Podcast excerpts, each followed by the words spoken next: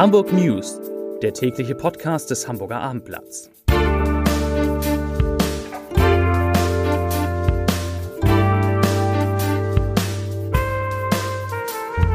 Moin, mein Name ist Lars Heider und heute geht es um die Ergebnisse der Grundschulleseuntersuchung IGLU, die eine Hamburger Ehrenbürgerin sehr beunruhigen. Weitere Themen. Der Flughafen ärgert sich über die Wartezeiten bei den Sicherheitskontrollen.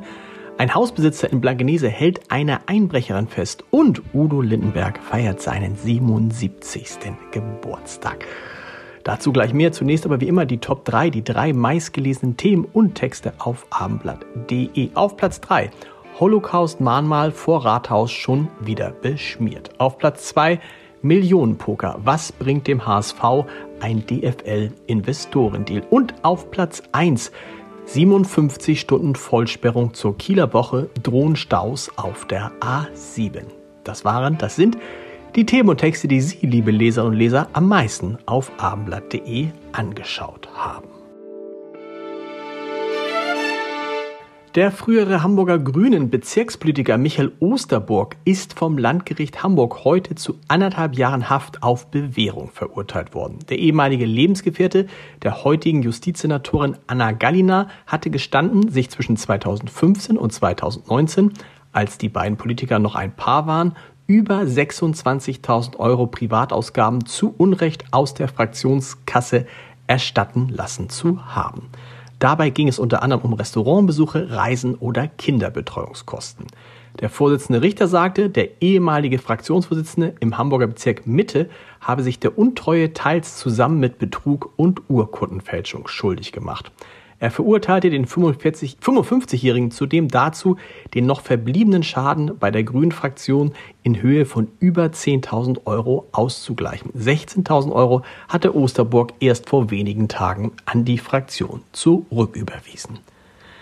Udo Lindenberg ist seinem großen Ziel, mindestens 100 Jahre alt zu werden, etwas, das zu seinen wilden Zeiten unmöglich erschien, einen Schritt näher gekommen. Heute feiert der Musiker seinen 77. Geburtstag und ist erfolgreicher denn je. Zwei große Wünsche Lindenbergs sind im abgelaufenen Lebensjahr in Erfüllung gegangen. Zum einen wurde er von Hamburgs Bürgermeister Peter Tschentscher offiziell zum Ehrenbürger der Stadt ernannt, als zweiter Musiker nach Achtung Johannes Brahms. Zum anderen erreichte er zum ersten Mal in seiner Karriere Platz 1 der deutschen Singlecharts. Dort steht Lindenberg mit dem Lied Komet das er zusammen mit Apache 207 aufgenommen hat, inzwischen seit 16 Wochen. Der Text passt zu dem Schnapszahl-Geburtstag. Auszug, ich lese mal vor. Und wenn ich gehe, dann so wie ich gekommen bin, wie ein Komet, der zweimal einschlägt. Vielleicht tut es weh, doch will auf Nummer sicher gehen, dass ich für immer leb. Lass uns noch einmal aufdrehen. Zitat Ende und aufdrehen. Das passt zu Udo Lindenberg, denn er selbst hat zu seinem hohen Alter und seinen deutlich darüber hinausgehenden Plänen Folgendes gesagt. Ich zitiere. Die Zeit der Paniknachtigall ist noch lange nicht gekommen. Noch 23 Jahre bis zum Club der Hunderter. Erst dann, wenn die Nachtigall verstummt, geht ganz Deutschland schwer vermummt, gehüllt in Tüchern und in Leinen, um zu trauern und zu weinen. Zitat Ende.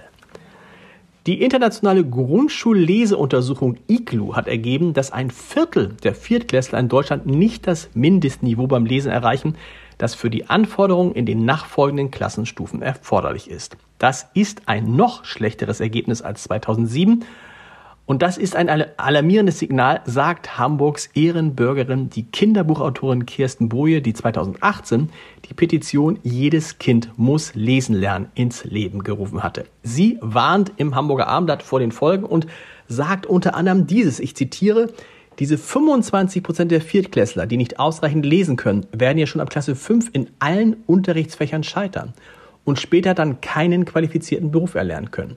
Auch in der Berufsschule und im beruflichen Alltag muss man lesen können. Wir klagen seit Jahren über Fachkräftemangel, aber jedes Jahr gehen uns etwa 400.000 Menschen schon in der Grundschule, äh, etwa 40.000 Menschen, Entschuldigung, schon in der Grundschulzeit verloren. Dabei hat schon die PISA-Studie 2001 gezeigt, dass 21 Prozent der Jugendlichen in Deutschland damals die Schule verlassen haben, ohne ausreichend lesen zu können. Genau diese PISA-Jugendlichen fehlen uns heute in allen möglichen Berufen. Wir wissen doch Bescheid, aber es passiert viel zu wenig. Zitat Ende. Seit knapp zwei Wochen kommt es am Hamburger Flughafen immer wieder zu Menschenschlangen an der Sicherheitskontrolle. Der Airport reagiert nun und prangert die Missstände selbst an. Airport-Sprecherin Katja Brum sagt, ich zitiere, die derzeitigen Wartezeiten an der Sicherheitskontrolle entsprechen nicht den Erwartungen, die wir als Flughafen an den Service der Bundespolizei und deren Dienstleister Frasec haben. Zitat Ende.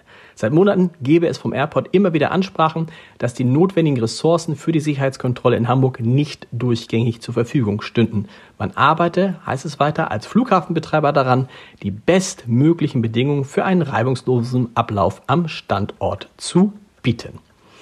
Eine mutmaßliche Einbrecherin ist in Blankenese dem Hausbesitzer in die Arme gelaufen, als er mit seinem Hund zurückkehrte. Die 49-Jährige hatte versucht, mit gestohlener Kleidung aus dem Einfamilienhaus am Falkensteiner Weg zu flüchten. Sie wurde beim Verlassen des Einfamilienhauses gegen 19.40 Uhr vom Besitzer an der Eingangstür überrascht. Der 51-jährige Hausbesitzer informierte die Polizei und hielt die Frau bis zum Eintreffen der Beamten fest. Sie ist nun im Untersuchungsgefängnis. Zum Podcast-Tipp des Tages. Während Olaf Scholz den Flüchtlingsgipfel mit den Ministerpräsidentinnen und Ministerpräsidenten genauso beendet, wie er sich das vorgestellt hat, im Kanzleramt seinen neuen Dudesfreund Volodymyr Zelensky empfängt und sich über den Sieg der SPD bei der Landtagswahl in Bremen freut, schlägt sich Robert Habeck mit der Trauzeugenaffäre um seinen Staatsrat, Patrick Reichen herum, der heute in einstweiligen Ruhestand versetzt wurde, registriert die Verluste der Grünen in Bremen und wird in einem Interview in den Tagesthemen von Ingo Zamparoni gegrillt. Über all das habe ich mit dem ersten Chefredakteur der Tagesschau, der wichtigsten deutschen Nachrichtensendung, also mit Markus Bornheim gesprochen. Und der sagt, ich zitiere, ich habe den Eindruck, dass es im Moment für Olaf Scholz richtig gut läuft. Die ganzen Umstände passen wie in einem Drehbuch für ihn perfekt zusammen. Zitat Ende. Und wo habe ich mit ihm gesprochen? Natürlich in unserem Podcast, das Scholz-Update. Diesen Podcast können Sie jetzt hören unter www.abendblatt.de slash podcast. Und wir hören uns nicht morgen wieder, da ist nämlich Himmelfahrt, sondern am Freitag mit den Hamburg News um 17 Uhr. Bis dahin, tschüss.